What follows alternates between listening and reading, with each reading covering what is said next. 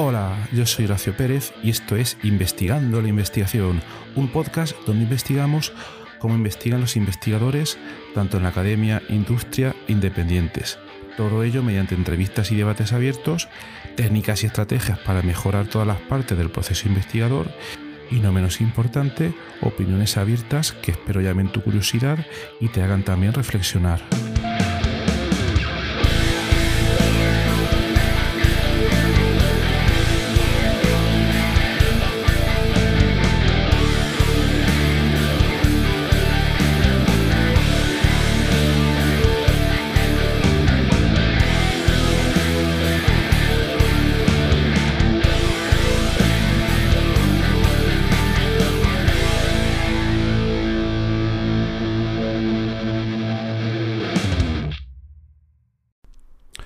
Es de gran importancia el poder saber y bueno, no solo saber, sino también entender cuando un proyecto que o bien vayas a proponer tú o bien te hayan pasado a ti para evaluar, es importante entender si ese proyecto se puede considerar como de I más D, entiéndase I D como investigación más desarrollo o no. Esto es de gran importancia y, nos, y el entenderlo de manera exacta nos puede ayudar muchísimo por múltiples motivos. Uno de ellos puede ser para eh, reflejar mucho mejor lo que queremos hacer en ese proyecto.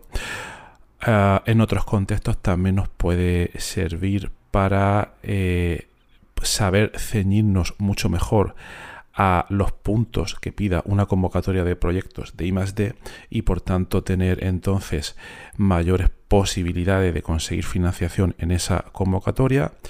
Y en definitiva nos puede venir muy bien saber cuáles son esos puntos exactos que en el fondo muchos de nosotros sabemos los que son, pero una cosa es saberlos y otra es poder reflejarlos en un documento.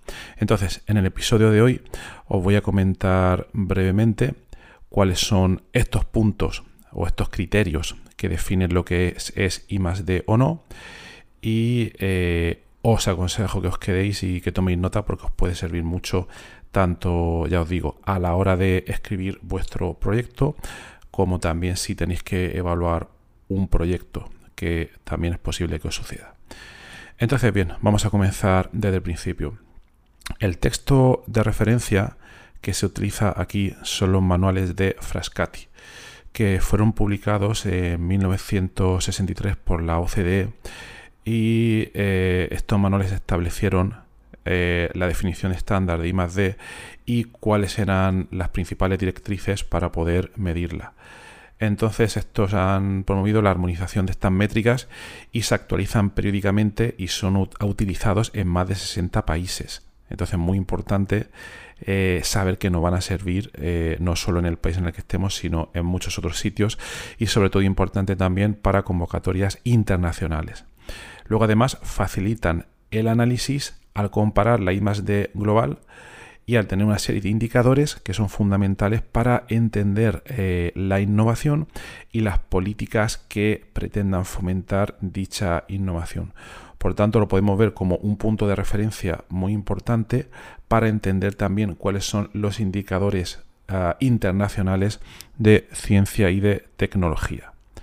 Entonces, vamos a empezar primero por eh, comentar su relevancia. Por tanto, conocer estos criterios es muy importante para identificar qué actividades eh, de I eh, se pueden calificar como I D o no, por múltiples razones. Os voy a comentar en un pequeño resumen eh, cinco de esas razones. La primera razón es que los criterios de Frascati nos permiten determinar si un proyecto puede ser considerado como I D y por tanto el saber hacerlo nos puede permitir acceder a beneficios asociados con financiación e incluso también para situaciones como empresariales acceder a deducciones impositivas fiscales u otros incentivos a la innovación que suelen estar dirigidos a proyectos de este tipo. Un ejemplo de cumplimiento sería un proyecto desarrollado en un centro de investigación para desarrollar una terapia contra el cáncer. Un ejemplo claro de proyecto de I+D. Un ejemplo de no cumplimiento sería la compra de equipamiento productivo que se vaya a utilizar en una fábrica. ¿no? Entonces este sería el primer punto. El segundo punto eh, del uso de estos criterios es que nos ayuda muy bien a distinguir la I+D de otras actividades que no tienen nada que ver directamente con la I+D, como puedan ser la producción, los servicios, etcétera, ya que la I+D tiene características particulares que la diferencian en gran medida de otros procesos, tales como puede ser principalmente la generación de nuevo conocimiento, el trabajar con resultados inciertos, el aplicar una metodología sistemática y un largo etcétera. Por tanto, conocer estas características nos puede permitir el clasificar correctamente una actividad como I o no. Entonces, un ejemplo donde esto se cumpliría otra vez sería un, proyecto donde se pretende crear un nuevo algoritmo de inteligencia artificial y un ejemplo donde no se cumpliría sería, ah, pensando en una empresa, eh, los procesos inherentes a la operación rutinaria en un call center de atención al cliente. ¿no? Bien, el tercer eh, criterio de uso de estos eh, criterios Frascati sería que nos facilita la medición y el seguimiento de los indicadores de I+D, ya que al poder identificar de manera clara qué actividades son o se pueden calificar como I+D y cuáles no, esto nos permite construir métricas más precisas, las cuales eh, nos pueden ayudar en temas de inversión me refiero a la optimización de los procesos de inversión, a la planificación de recursos humanos, a la mejora de procesos de producción, etcétera, ¿no? Entonces, ¿cómo se aplicaría aquí? Un ejemplo de cumplimiento sería eh, la contabilización del gasto en personal dedicada a proyectos de investigación en una empresa. ¿Vale? Eso sí que estaría relacionado en este caso con I+D. Mientras que un ejemplo de no cumplimiento sería cuando se contabiliza el gasto en personal de limpieza cuando se asigna como I D. Ese sería un ejemplo de no cumplimiento. Y es muy importante, eh, sobre todo a la hora de elaborar un presupuesto en un proyecto de I D, cuando una empresa presenta ese proyecto en este caso en España, al Ministerio y quiere lograr deducciones fiscales, debe argumentar de manera suficientemente clara que parte del presupuesto es el que se dedica a I D para lograr esas deducciones y por tanto este punto es de gran importancia.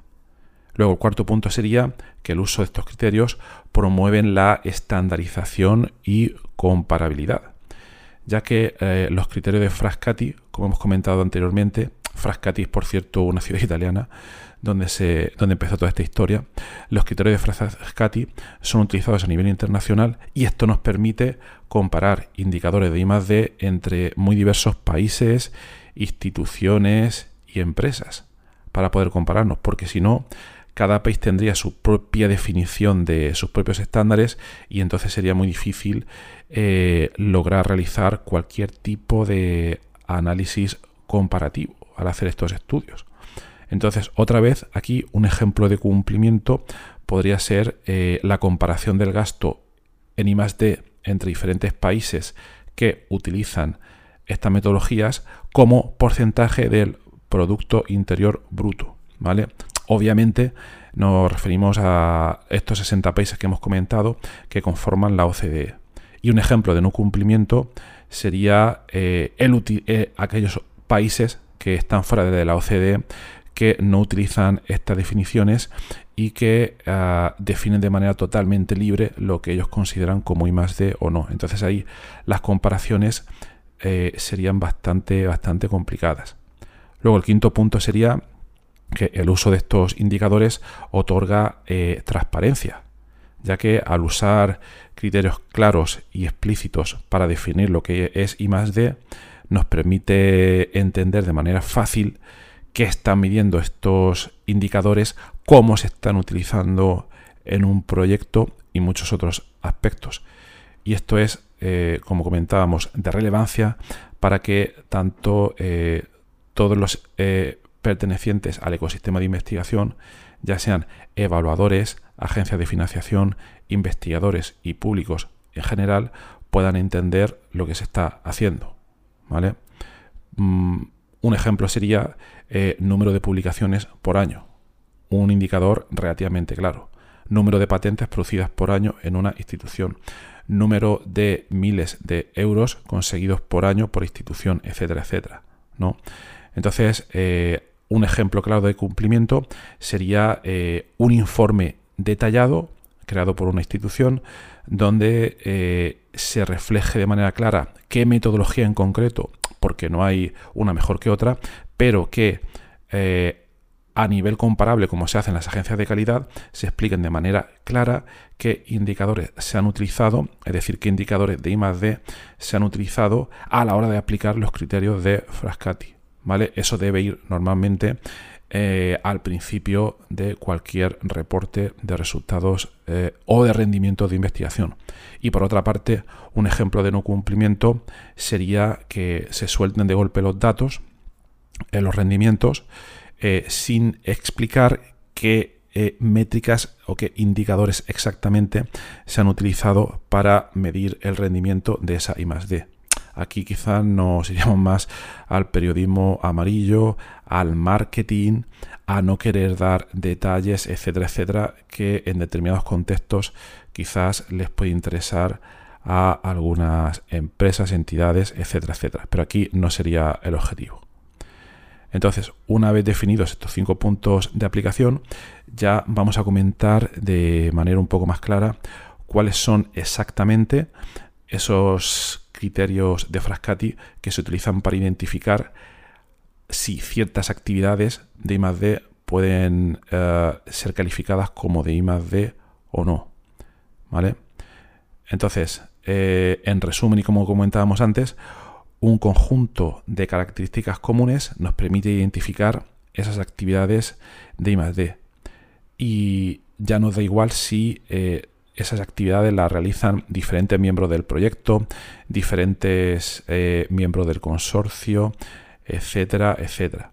En cualquier caso, tenemos que tener en cuenta que la I D siempre tiene como objetivo el encontrar nuevos hallazgos, y aquí lo digo de manera muy general, encontrar nuevos hallazgos eh, y el utilizar una metodología basada tanto en conceptos eh, originales, que no ha probado nadie todavía, o también en su interpretación, realizar una interpretación novel que no se ha considerado todavía, o también puede ser el plantear una serie de hipótesis que no se han tenido en cuenta hasta el momento. Además, se suele, suele suceder en todos los grandes proyectos de I+D que hay una incertidumbre sobre el resultado final sobre cómo se va a obtener o si se va a poder obtener al final, ¿no? Entonces, aunque se, ya sabéis, se utilizan todas estas ah, cronogramas, eh, etcétera, es, un requerimiento, pero al final es muy difícil eh, saber estimar de una manera realista la cantidad de tiempo y recursos necesarios para poder lograr el objetivo o los objetivos que se plantean en el proyecto, incluso dentro del presupuesto inicial. ¿No? Y luego además eh, debe ser posible en todo proyecto de I+D producir una serie de resultados que además se puedan transferir a otros investigadores o en definitiva a otros actores fuera del el conjunto inicial del proyecto para que los apliquen a otros contextos, ya sea otros investigadores, la sociedad en general o que se pueda crear una empresa o que otras empresas puedan utilizar esos resultados para que tenga un impacto. Entonces, en resumen, para que una actividad sea calificada como I+D, la actividad debe ser primero novedosa, segundo creativa, tercero incierta, cuarto sistemática y quinto transferible y o reproducible. Esto es un resumen del resumen que os he comentado ahora mismo. Entonces, esos cinco criterios se, deben de cumplir para que esa actividad de I+D se pueda caracterizar, se pueda reflejar o denominar como, como D más D. Si no, no podríamos hacerlo, ¿vale? Es decir, se deben satisfacer al mismo tiempo todos esos cinco eh, conjuntos de, de, actividades, ¿vale? Entonces ahora vamos, vamos a comentarlos un poco más en detalle, ¿vale?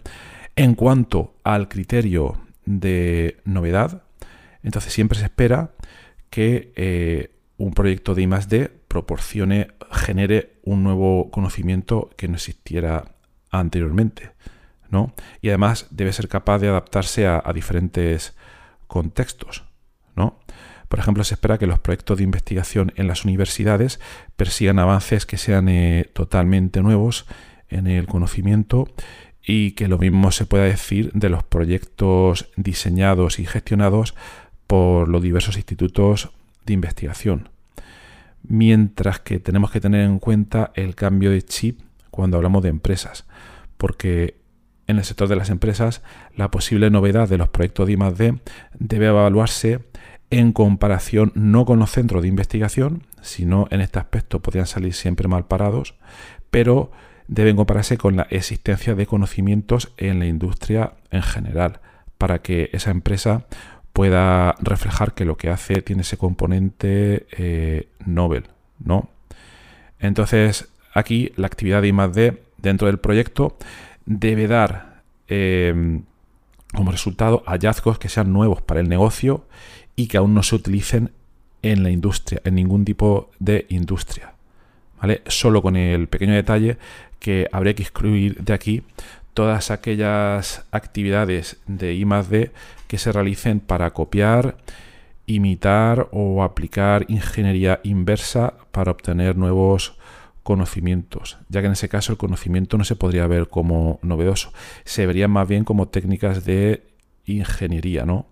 Entonces la novedad podría resultar de un proyecto para reproducir un resultado existente que encuentre en el momento del estado del arte posibles eh, discrepancias. Entonces también puede ser que un proyecto de desarrollo experimental destinado a crear conocimientos que apoyen el desarrollo de nuevos conceptos e ideas relacionados con el diseño de nuevos productos o procesos, también en este caso debería incluirse dentro de la, de la I+D. ¿no? Pero yo creo que la idea de la novedad pues se ve aquí ¿no? y también diferenciar, como hemos dicho, ya sea en centros de investigación o universidades y luego en empresas. Ese sería el criterio de novedad. Luego, el siguiente criterio que hemos dicho es el de creatividad. Es decir, el proyecto debe tener como objetivo el generar nuevos conceptos, el crear, por ello creatividad, nuevos conceptos o ideas que mejoren el conocimiento existente. Y esto excluye de la I+D cualquier cambio rutinario en productos y procesos, porque estaríamos más en, ingeniería. ¿Vale? Entonces, un proyecto de I+D eh, por ello requiere la contribución de un investigador para poder proporcionar ese nuevo eh, conocimiento. ¿Vale? Eh, bueno, claro, hay un área aquí que requiere cuidado especial a la, hora de evaluar proyectos que son las artes. ¿Vale? En las artes existe creatividad, como todos conocemos, la pintura, la escultura, la poesía, etc.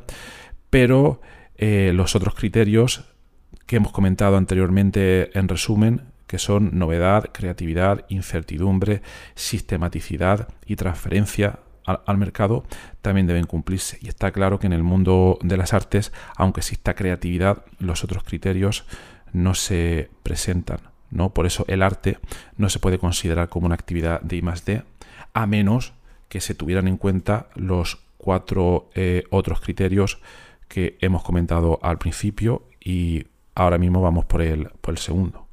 ¿De acuerdo? Entonces, también hay que tener en cuenta que mm, se, se excluye de los elementos de creatividad cualquier actividad rutinaria de I+D. ¿Vale? Las actividades rutinarias estarían eh, totalmente fuera. Por ejemplo, el procesamiento de datos, un análisis estadístico, no sería una actividad de I+D a menos, o sea, la actividad en sí, ¿vale? Porque hay que, diferenciar una actividad en sí de un proyecto global con una serie de actividades. Entonces, una actividad de análisis de datos no se contemplaría como un proyecto de I+D, ¿vale? A menos que esa actividad estuviera englobada dentro de un proyecto más grande, ¿de acuerdo? Y también hay que tener en cuenta que la formación profesional eh, también estaría excluida a la hora de reflejar el I de las empresas estaría excluida de la I D, ¿no? Entonces, eh, en resumen, un nuevo método para solucionar un problema y que esté desarrollado como parte de un proyecto podría ser I D si el resultado es original y si se cumplen eh, todo el resto de criterios, de estos cinco criterios que hemos comentado al principio. ¿vale? Ya hemos comentado dos, ahora en detalle. El primero de novedad y el segundo de creatividad. Y ahora iríamos al criterio de incertidumbre. ¿vale? Eh, ya sabéis, la investigación y el desarrollo, la I D, implica una gran incertidumbre, ya que tenemos gran cantidad de problemas, variables, dimensiones, etcétera Normalmente al comienzo de un proyecto de I+D no se puede determinar con precisión el tipo de resultado que se va a obtener al final y tampoco el coste que va a tener y tampoco el tiempo y muchas otras variables. Obviamente hay que hacer un intento de realizar una estimación, pero es muy difícil el conseguir acercarse al final, ¿no? Entonces, en el caso de la investigación básica, que tiene como objetivo ampliar los límites del conocimiento, eh, existe un amplio reconocimiento y aceptación de que al final eh, no se logren esos resultados previstos, ¿no? Por ejemplo, un proyecto de investigación puede tener éxito en eliminar varias hipótesis que compitan entre sí, pero no todas.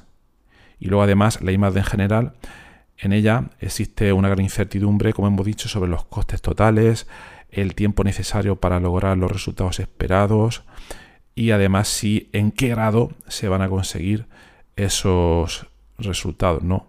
Por tanto, aquí podríamos decir que la incertidumbre es un criterio bastante importante también al distinguir en, la creación de prototipos de I+D, donde por ejemplo podemos tener modelos utilizados para probar conceptos o tecnologías con un alto riesgo de fracaso, etcétera, y la creación y también tenemos que diferenciar con respecto a la creación de prototipos que no son de I+D, porque tendríamos unidades de preproducción utilizadas para obtener certificaciones técnicas o legales, ahí hablaríamos pues de eh, otro tipo pues, de procesos, ¿vale? Pero en definitiva debe haber un componente de incertidumbre para que eh, la actividad o el proyecto se considere como, como I+D. ¿De acuerdo? Y el último criterio sería el de sistematicidad. ¿Vale? En, resumen, esto significaría que la I D se lleva a cabo de manera planificada, eh, con, con, un plan, básicamente con un poco de cabeza, ¿no?